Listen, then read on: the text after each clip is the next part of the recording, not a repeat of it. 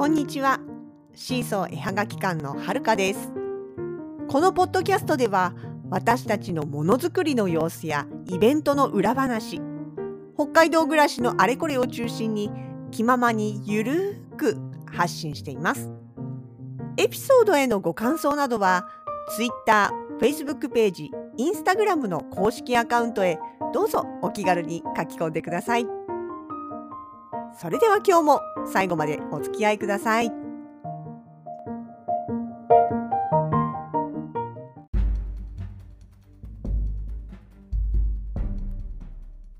選抜メンバーがワークショップとして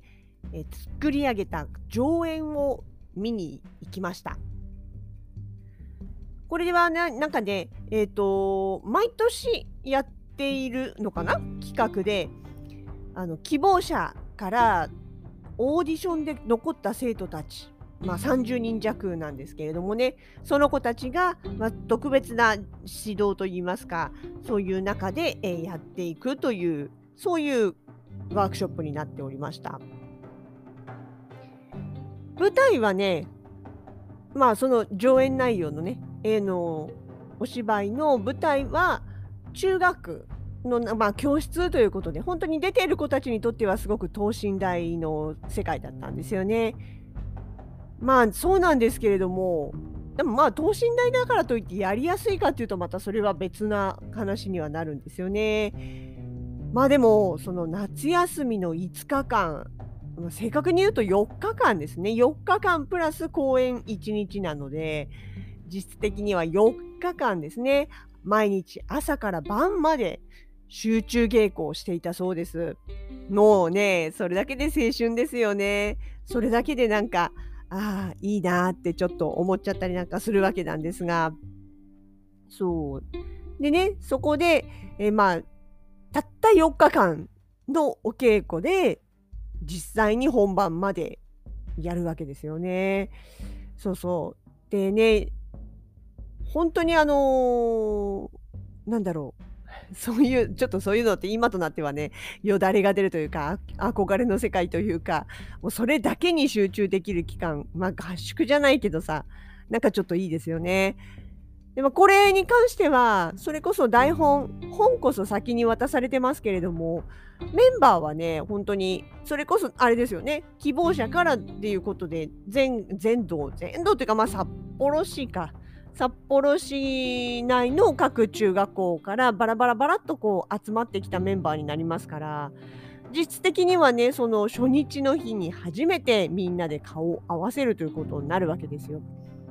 初めて会った子たちともうそこからいきなりね本読み始まり立ち稽古がありそして本なしの稽古があってリハーサルゲネプロと来てもう本番ってなっちゃうわけですよ。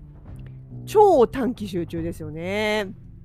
それでね、本当に4日間で一つの舞台を作り上げるっていうんですから、まあ、なんだろうな、それだけでもすごいことだなって思うわけですよ。だってまあ、そのね、お芝居の練習とか稽古、演出をつけるとか覚えるとかっていうだけではなく、ね、音楽だったり、衣装だったり、まあ衣装って言ってもまあねあの等身大の学校の話だから、まあ、そこはまあ学校の制服が使えるにしてもですよ。ね、音楽にしろ照明にしろ立ち位置とかにしろそういうのを全部やっての話なのでねやっぱりもうさすがというかね選抜メンバーだからというかその短期間でもちゃんと形になるんですよね。まあもちろんもちろん演出の先生の力が一番大きいとは思うんですけれどもさすがにやっぱりでも、うん、すごいなと思うのとで実際じゃあ出来上がった作品がどうだったかっていうとかなり見応えはありましたね。メンバー的にはやっぱり3年生が一番多いみたいです。でももうあの2年生とか1年生とかっていうのもいて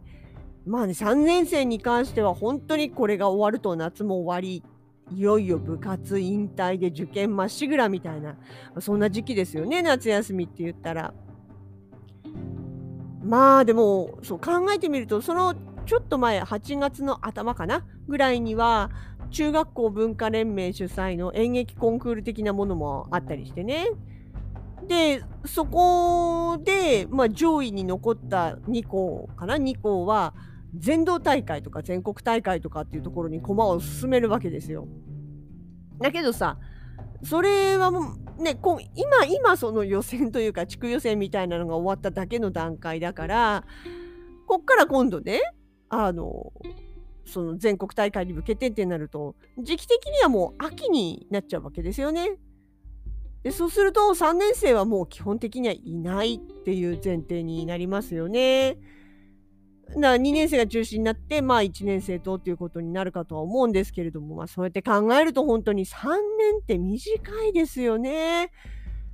うんね、あのそれこそ中学生で言ったら1年生なんかはまあ経験もね少ないしなんなら演劇なんてやったことない子もいるかもしれないしね。でまあそもそも最下級生ですから簡単にはその表舞台には出させてもらえなかったりしてで2年生になればまあそういうところはチャンスはあるもののようやく油が乗り始めた3年生になるともう実質夏には引退っていうねだからまあ2年半もないか学校生活で考えたら2年半もない間にもそれだけの展開が待っていてああ本当にあの3年間とはいえ本気で活躍できる期間って短いよねって思いますよね。まあ中高一貫の学校だったらね高校受験とかって考えなくていい分だけ中学3年生とそれから続けて高校1年生みたいなところもずっと連続的にやれるからあね本当にあのなんだろう5年間積み重ねていけるっていうイメージになるんですかね5年半か。ね、一回途中で途切れることがないっていうのはやっぱなんかそれはそれでいい環境だなって思いますよね。部活動だけじゃなくてねそれこそなんだろうボランティア的なこととかバイトみたいなこととか、まあ、そういう学校外活動も含めてやっぱり3年間でね、慣れかけたところ、いよいよ本格的にこうやっていけるぞっていうところにはもう引退になっちゃうっていうのがやっぱり、まあ今のシステム、3年3年っていうね、システムじゃどうにもならない、避けられないことではあるし、まあ考えようによっては下の学年の子がすぐ活躍できるチャンスが回ってくるっていう意味では、まあ別に悪いことばっかりではないけれども、まあでもなんか、ね、あっという間というか、もったいないという気持ちもやっぱちょっとありますよね。してまたほらここ2年くらいはねコロナとかでいろいろなものが中止になっているわけでねそれこそその発表会的なものとかコンクール的なものとか大会的なものっていうのは多分ことごとく中止とかに、ね、なってたと思うんですよ。で大人にとってはね、うん、それこそまあ1回2回もちろん飛ぶのは寂しいし辛いけれどもでもまあ、ああ、じゃあ3年ぶりの開催ですねとか、あるいは今年ダメだったら4年ぶりの開催ですねとかって、まあ言えば済む話っていうかね、なんだけれども、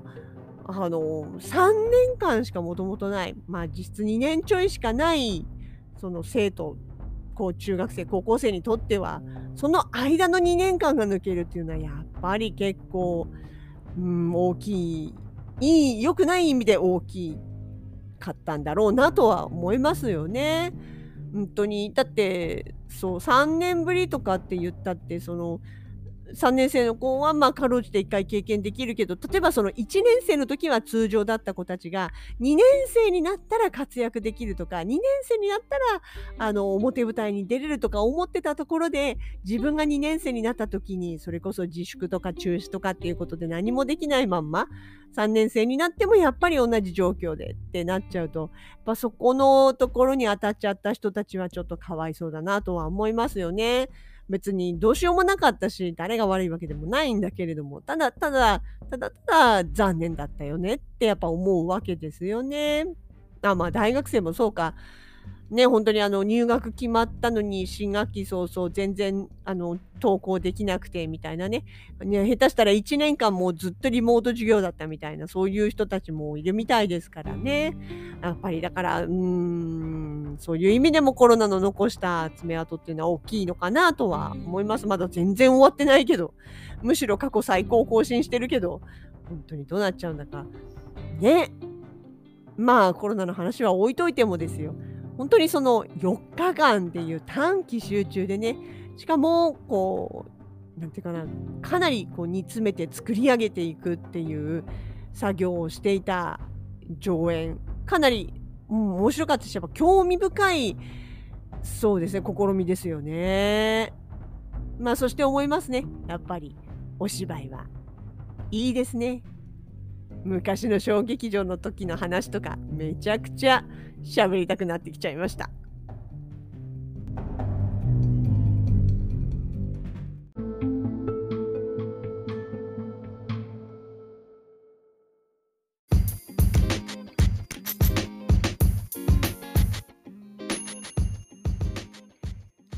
シーソー絵はがき館直近のイベント出店情報です。8月29日月曜日はスマイルアートフェスタ。前回に引き続き投稿ストアプロム山花店での開催です。今回はハンドメイド作品の販売のほかマヤ歴の占いリラクゼーションのマッサージものづくり体験のワークショップもあります。